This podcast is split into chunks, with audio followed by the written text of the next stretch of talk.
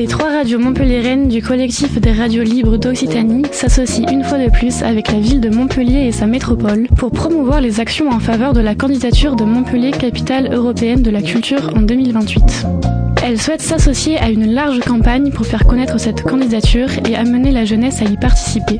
Ce choix implique que les acteurs importants de la culture puissent jouer le rôle de médiateurs et de pédagogues vers cette jeunesse.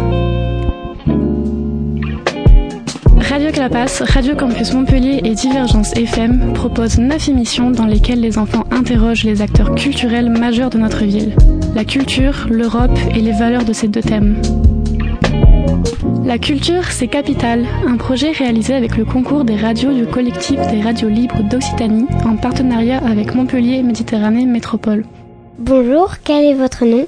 Votre profession et votre parcours. Je suis Nathalie Garot, je suis metteuse en scène et co-directrice du théâtre euh, des 13 vents, qui est le centre dramatique national de Montpellier. En quoi consiste euh, votre profession? Alors j'ai deux professions. Je suis metteuse en scène de théâtre, donc je fabrique et construis des spectacles que vous pouvez voir ensuite euh, dans les théâtres. Et je suis aussi co-directrice de ce théâtre, c'est-à-dire que j'organise euh, le travail des gens qui travaillent dans ce théâtre, j'invite des artistes à venir présenter leurs spectacles, je produis des spectacles, c'est-à-dire que je décide d'aider telles équipes artistiques ou telles autres équipes artistiques à organiser, à monter, à fabriquer leurs propres spectacles. Quel est votre rôle dans la culture locale? Bah mon rôle c'est celui de proposer au public de rencontrer des œuvres et des artistes euh, au sein de ce théâtre qui est le théâtre des 13 vents et donc de faire en sorte que euh, ce théâtre soit le plus accessible possible, aussi bien pour les artistes qui viennent y travailler que pour les publics et aussi d'essayer de faire en sorte d'éveiller la curiosité du public pour des œuvres, des spectacles qu'il n'irait pas forcément voir si on ne faisait pas le travail euh, qui consiste à, à, communiquer, à partager ce qui fait notre vie, c'est-à-dire l'art théâtral. C'est quoi la culture et à quoi ça sert? Donc c'est une question très très vaste, mais je dirais que la culture, c'est ce qui permet de relier des gens. C'est ce qui fait commun. Euh, par exemple, une danse euh, qui est pratiquée euh, dans certaines régions, ben c'est, c'est exactement cette danse qui permet de réunir à un moment donné des habitants autour d'une pratique. Donc la culture, c'est à la fois de pouvoir pratiquer des arts, mais c'est aussi de pouvoir avoir accès à des livres, à des spectacles, à des œuvres, et donc de faire euh, lien, euh, de faire sens dans une société, dans une, un territoire qu'on partage euh, entre êtres humains. Pour nous, enfants, qu'est-ce que la culture nous offre? Elle offre beaucoup. elle offre, je dirais, d'abord un goût pour les histoires et une curiosité pour ce qui se passe en face de soi qui est différent de ce qu'on connaît. Donc il y a quelque chose qui permet, par le biais de la culture, de s'ouvrir ou de comprendre ou de découvrir des choses qu'on ne connaît pas. Pensez-vous qu'il y a assez de propositions culturelles et de lieux pour la jeunesse? Je pense qu'il y a beaucoup de propositions culturelles, pas forcément toutes orientées vers la jeunesse, parce que en fait les lieux n'ont pas tous une mission euh, directe qui vise euh, les, les, les, populations les plus jeunes.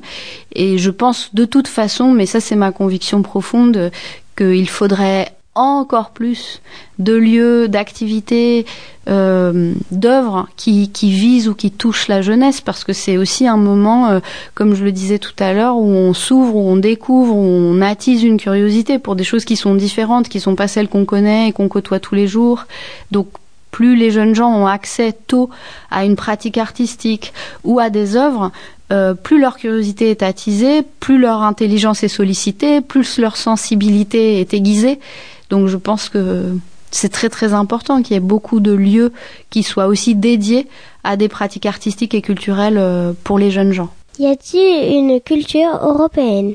Bah, je crois en tout cas qu'il y a une sorte de tissage ou de maillage ou de mixage euh, de certaines cultures euh, régionales ou à l'échelle des pays qui se mélangent et qui font que oui, quelque chose euh, se fait à l'échelle du, territoire européen, même si c'est un territoire euh, qui est aussi un territoire imaginaire. C'est pas seulement un territoire euh, géographique avec des frontières, des pays. C'est aussi un territoire imaginaire dans lequel, à travers le temps, des œuvres ont circulé, des artistes ont circulé, des langues ont circulé. Donc oui, je pense qu'il y a une d'une certaine manière, il y a une culture européenne, mais qui n'est pas du tout figée et qui est encore euh, euh, en mouvement tout le temps et qui est aussi imprimée par des mouvements nouveaux de population, par des gens qui arrivent, des gens qui circulent. Euh, bon, parfois certains n'ont pas le droit de circuler et c'est une problématique, mais en tout cas, il y a, y a un mouvement. De toute façon, la culture, c'est un mouvement. Vous aurez quel âge en 2028 Et vous pensez que vous ferez quoi? Alors j'aurai 51 ans en 2028 et je pense que je ferai toujours du théâtre.